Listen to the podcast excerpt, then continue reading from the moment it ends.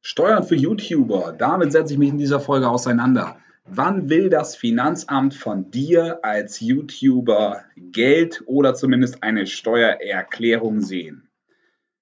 Das hier ist Tex Guerilla, der Podcast, der die Steuern so erklärt, dass sie für jedermann verständlich sind. Ich freue mich, dass du dabei bist und nach dem Einspieler geht's los mit diesem Thema.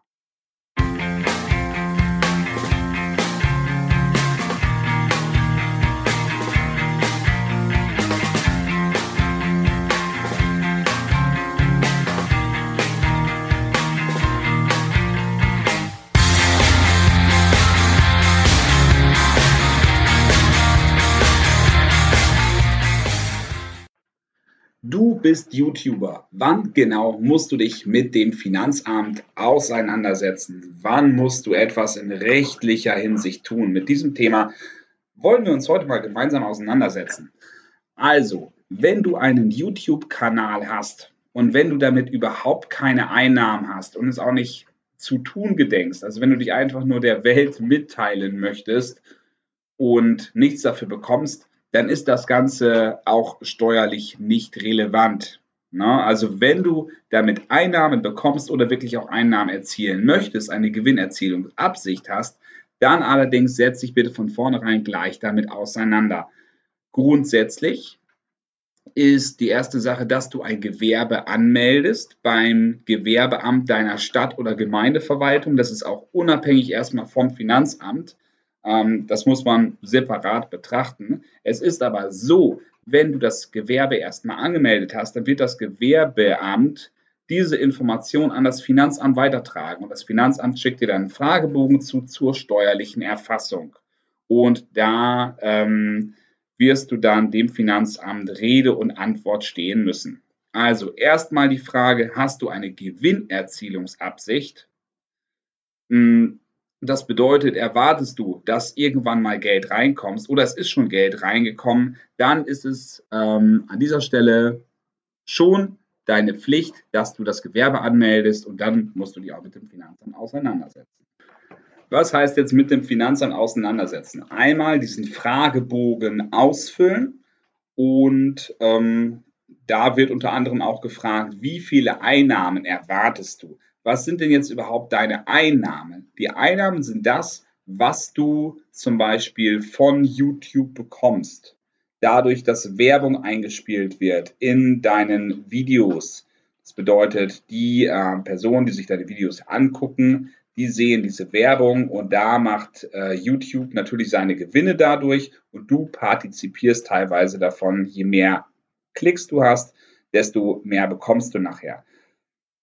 Du hast natürlich auch die Möglichkeit, dich selbst zu vermarkten, also dadurch zum Beispiel, dass du äh, Produkte platzierst.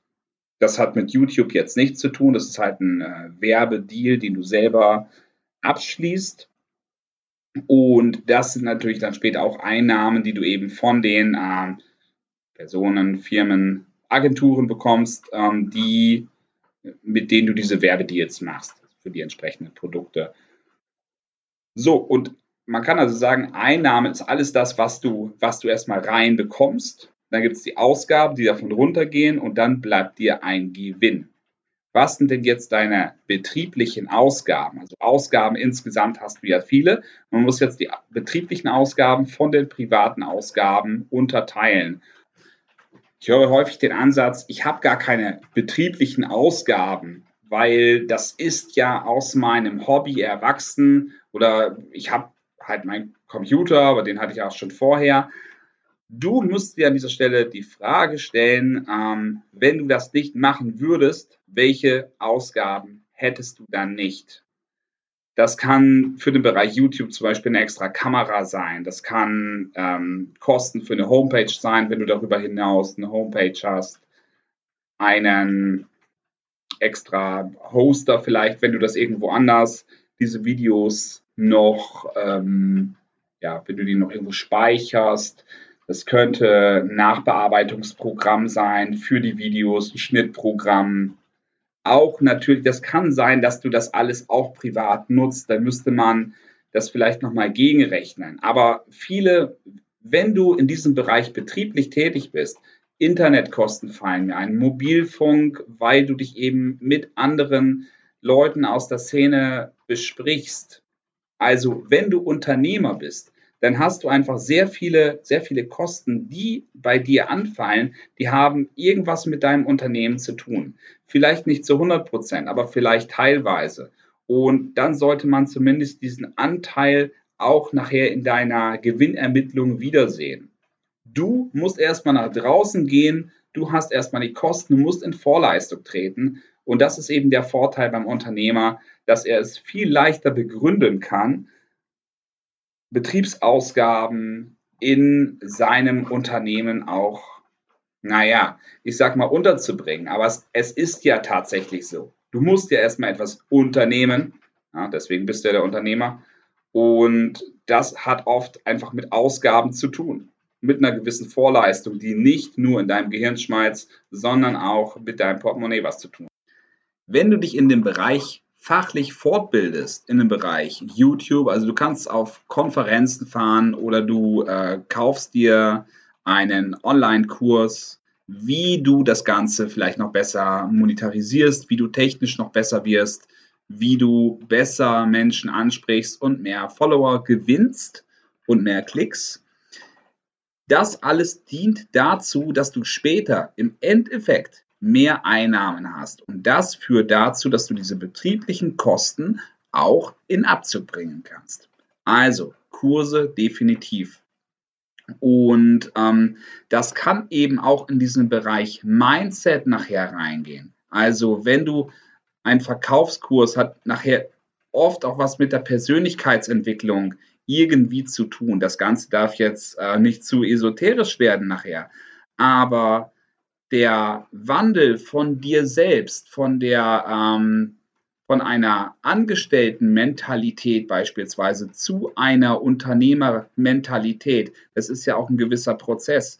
Und wenn du so einen Kurs besuchst, dann hat es auch eine betriebliche Veranlassung. Ja, es kommt immer auf den Gesamtkontext an und wenn sich hier erkennen lässt, dass du das Ganze aus betrieblichen Gründen machst, zum Beispiel auch zum Netzwerken. So, weil solche Kurse, Konferenzen sind immer auch Netzwerken.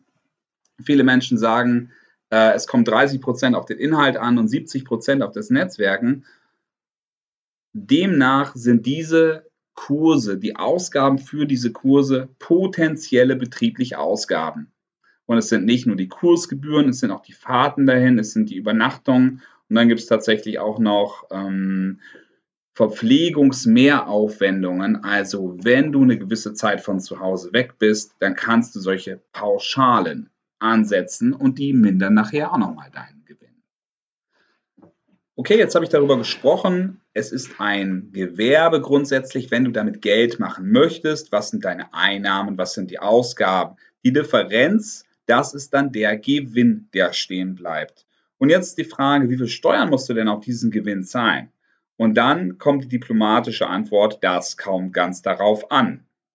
Ganz grundsätzlich ist es so, du hast einen persönlichen Freibetrag von ungefähr 9000 Euro und ähm, wenn du also sonst kein Einkommen hast und mit diesem YouTube-Business einen Gewinn von bis zu 9000 Euro machst, dann zahlst du nachher, na, das ist jetzt mal ganz platt gerechnet, keinen Euro Steuern darauf.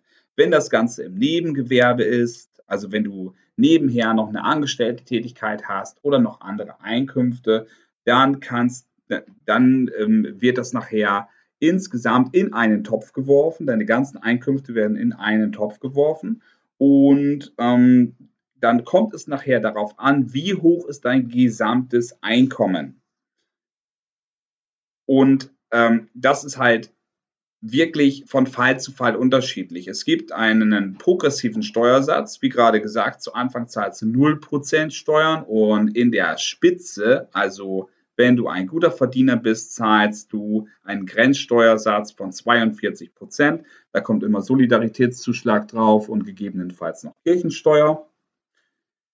Das bedeutet, in der Spitze zahlst du relativ viel Steuern drauf und zu Anfang relativ wenig. Ja, also das ist dann nachher individuell ausrechenbar. Wenn du mich jetzt fragst, wie viel sollst du zur Seite legen, um nicht nachher eine böse Überraschung bei der Steuernachzahlung zu haben. Wenn du, wenn das Ganze sich im Rahmen hält, und das ist natürlich jetzt auch alles wieder subjektiv, leg einfach 30 Prozent für die Steuer zur Seite von dem, was du übrig behältst. Und im Normalfall wirst du damit nachher nicht auf die Nase fallen. Wenn du dir nicht sicher bist, frag bitte nochmal einen Steuerberater, ob das Ganze vielleicht doch höher sein könnte aber ganz grundsätzlich bitte von vornherein um diese Steuern kümmern, von vornherein auch was zurücklegen und dann wirst du im Normalfall keine unangenehmen Überraschungen erleben. Bitte kümmere dich auch um den Bereich Umsatzsteuer.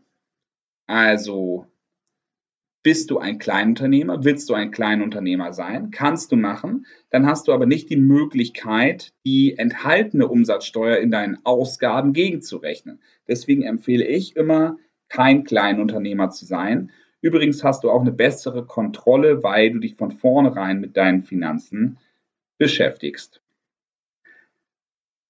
Das nur ganz kurz dazu. Jetzt noch die Frage, wenn du keine Steuern bezahlen musst, also wenn du eine Steuerlast von 0 Euro hast, weil du vielleicht einen Gewinn von weniger als 9000 Euro und sonst keine Einkünfte hast, musst du dann eine Steuererklärung angeben, äh, abgeben? Ganz klar ja. Also das kann nachher bei einer Steuer von 0 Euro rauskommen, aber definitiv will das Finanzamt von dir eine Steuererklärung haben. Das Finanzamt weiß doch nicht, was du insgesamt verdienst. No? Das das Finanzamt weiß zum Beispiel, was bekommst du ähm, von deinem Arbeitgeber, aber was hast du alles für Zinsen, was hast du alles für Mieteinnahmen und eben, was hast du alles für Business am Laufen. Das weiß das Finanzamt nicht. Und deswegen, wenn du ein Gewerbe hast, definitiv eine Steuererklärung abgeben. Das kann sein aus unterschiedlichen Gründen, zum Beispiel, weil es ganz geringfügig ist oder weil das Gewerbe ruht, dass das Finanzamt irgendwann sagt, komm, lass, du musst das nicht mehr abgeben. Aber grundsätzlich immer eine Steuererklärung abgeben, auch wenn es nachher zu einer Steuer von Null führt oder wenn es vielleicht sogar zu einer Erstattung führt. Weil das ist natürlich das richtig Coole. Wenn du zu Anfang bei einem Anfangsverlust bist, wenn du ähm, noch in einer Investitionsphase bist oder vielleicht auch, weil du ein Business gestartet hast, weil das, was nachher doch nicht so funktioniert hat. Du hast also Geld versenkt, gerade zu Anfang, oder du hast zu Anfang Geld versenkt und kommst erst später in die Gewinnphase, dann bekommst du zu Anfang Geld zurück. Das Finanzamt beteiligt sich an deinen Verlusten.